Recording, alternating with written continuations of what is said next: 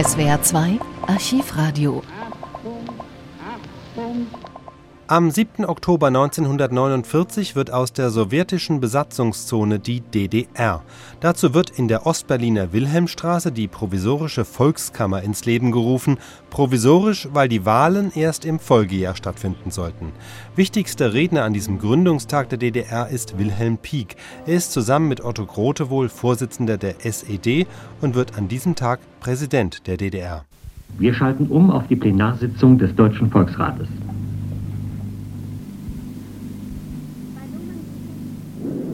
In bedeutsamer Stunde versammelt sich der Deutsche Volksrat. Hier in diesem Saal in der Wilhelmstraße, durch dessen Fenster wir auf den lebensvollen Arbeitsrhythmus der Stadt Berlin herniederblicken, schlägt das Herz unseres deutschen Vaterlandes. An diesem Tage, diesem 7. Oktober 1949, wird sich hier ein Stück deutscher Geschichte vollziehen. Sie alle, Hörer in Stadt und Land, in Ost und West, die Sie jetzt durch die Rundfunkwellen mit uns verbunden sind, werden Zeugen dieser Ereignisse sein. Und wir wissen, dass nicht nur unser Volk von der Oder bis an die Ruhr und über den Rhein hinaus, sondern dass auch die anderen Nationen mit Interesse diesem Schritt entgegensehen, den Deutschland heute vier Jahre nach seinem tiefsten Zusammenbruch unternimmt zur Wiedererlangung seiner Souveränität als deutsche demokratische Republik. Die nationale und internationale Bedeutung dieser Stunde prägt auch das äußere Bild dieser Veranstaltung, an der nicht nur Vertreter der deutschen, sondern auch der internationalen Presse in außergewöhnlich großer Zahl teilnehmen. Inzwischen haben die Mitglieder des Volksrates vollzählig ihre Plätze eingenommen. Das Präsidium ihnen gegenüber auf dem Podium an der Stirnseite. Wilhelm Pieck, Präsident des Volksrates, eröffnet die Sitzung. Die Tagung des Deutschen Volksrates ist eröffnet. Auf der Tagesordnung steht erstens Manifest der Nationalen Front des demokratischen Deutschlands. Zweitens Stellungnahme zur politischen Lage und Beratung der zu ergreifenden Maßnahmen. Ich frage die Abgeordneten des Volksrats, ob sie mit der Tagesordnung einverstanden sind oder ob Änderungen gewünscht werden. Das Letztere ist nicht der Fall, dann stelle ich das Einverständnis fest. Das Präsidium des Volksrats hat sich dahin verständigt, dass nach Verlesung des Manifestes der Nationalen Front des demokratischen Deutschland die Vertreter, die Vorsitzenden der Parteien zu diesem Manifest Stellung nehmen in kurzen, kurz begrenzten Ansprachen. Und dass dann, nachdem über das Manifest entschieden ist, Stellung genommen wird von den Vertretern der Arbeitsgemeinschaften zu dem zweiten Punkt Stellungnahme zur politischen Lage und Beratung der zu ergreifenden Maßnahmen.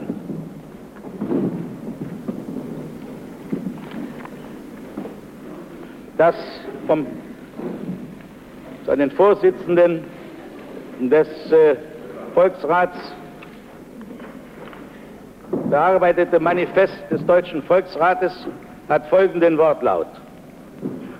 Die Nationale Front des demokratischen Deutschland mit dem Ruf zur Schaffung der Nationalen Front des demokratischen Deutschlands nimmt seit dem dritten Deutschen Volkskongress der Kampf der patriotischen Kräfte des deutschen Volkes gegen die Spaltung Deutschlands und die koloniale Versklavung der Westzonen immer mehr den Charakter einer breiten Volksbewegung an. Wir kommen nunmehr zum zweiten Punkt der Tagesordnung, Stellungnahme zur politischen Lage und Beratung der zu ergreifenden Maßnahmen. Gestatten Sie mir dazu einige einleitende Bemerkungen. Die neunte Tagung des Deutschen Volksrats ist von erheblicher Bedeutung. Es kommt hier in der Reihe seiner Tagungen seit seiner Bildung durch den dritten Deutschen Volkskongress am 17. und 18. März 1948 eine außerordentlich hohe Bedeutung für das Leben und für die Zukunft des deutschen Volkes zu.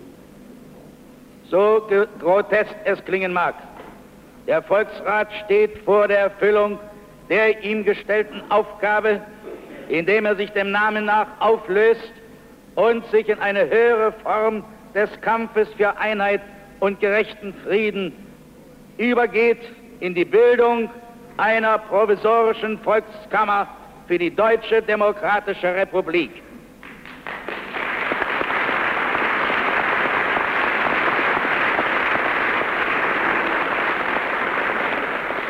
Dieser Volkskammer steht die hohe nationale Aufgabe zu, eine provisorische Regierung der Deutschen Demokratischen Republik zu schaffen.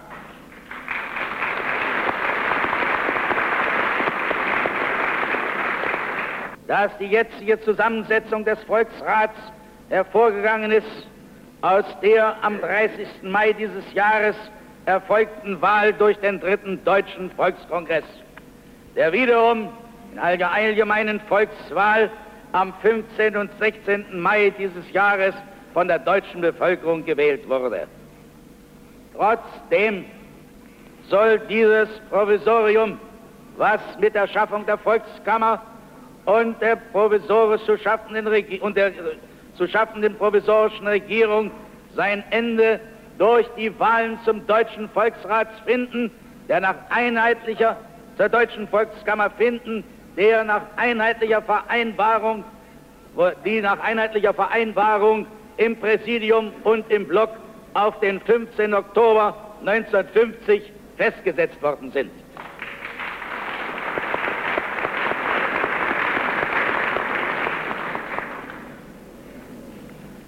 Die außerordentlich schwere Lage des deutschen Volkes, wie sie durch die Maßnahmen der westlichen Besatzungsmächte geschaffen worden ist.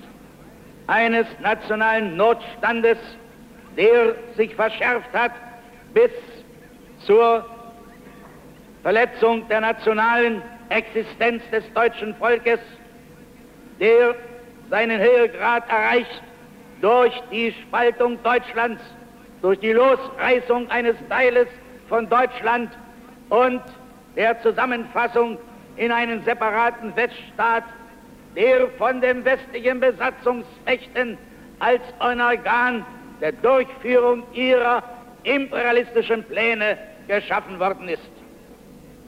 Es ist das tief schmerzliche und bedauerliche für das deutsche Volk, dass sich deutsche Westpolitiker zu diesem Verbrechen am deutschen Volke bereit gefunden haben. Die Frage des deutschen Volkes ist abhängig von der Schaffung eines Friedens der dem deutschen Volke die Freiheit und die Unabhängigkeit verschafft, mit dem es seine eigenen Angelegenheiten selbst zu regeln imstande ist. Wir haben den traurigen Tatbestand, dass, dass, dass die Versuchssicherungen, die von den Vereinten Besatzungsmächten in dem Potsdamer Abkommen dem deutschen Volke zusichert wurden, wirtschaftliche Einheit Deutschlands zu sichern, dem deutschen Volke die Möglichkeit zu geben, aus eigenen Entscheid sich die zentralen Körperschaften zu schaffen und schließlich durch, die, durch das Zusammenwirken aller Kräfte in Deutschland die Entmilitarisierung und Entnazifizierung durchzuführen und eine wirkliche Demokratie in Deutschland zu entwickeln, die den Völkern die Garantie gibt, dass niemals mehr von deutscher Seite sie überfallen, sondern dass Deutschland sich einreiht in das große Friedenslager, an deren Spitze die große Sowjetunion steht. Wilhelm Pieck bleibt bis zu seinem Tod 1960 Präsident der DDR. Anschließend wird dieses Amt abgeschafft. SWR 2 Archivradio. Viele weitere historische Tonaufnahmen gibt es, thematisch sortiert, unter archivradio.de.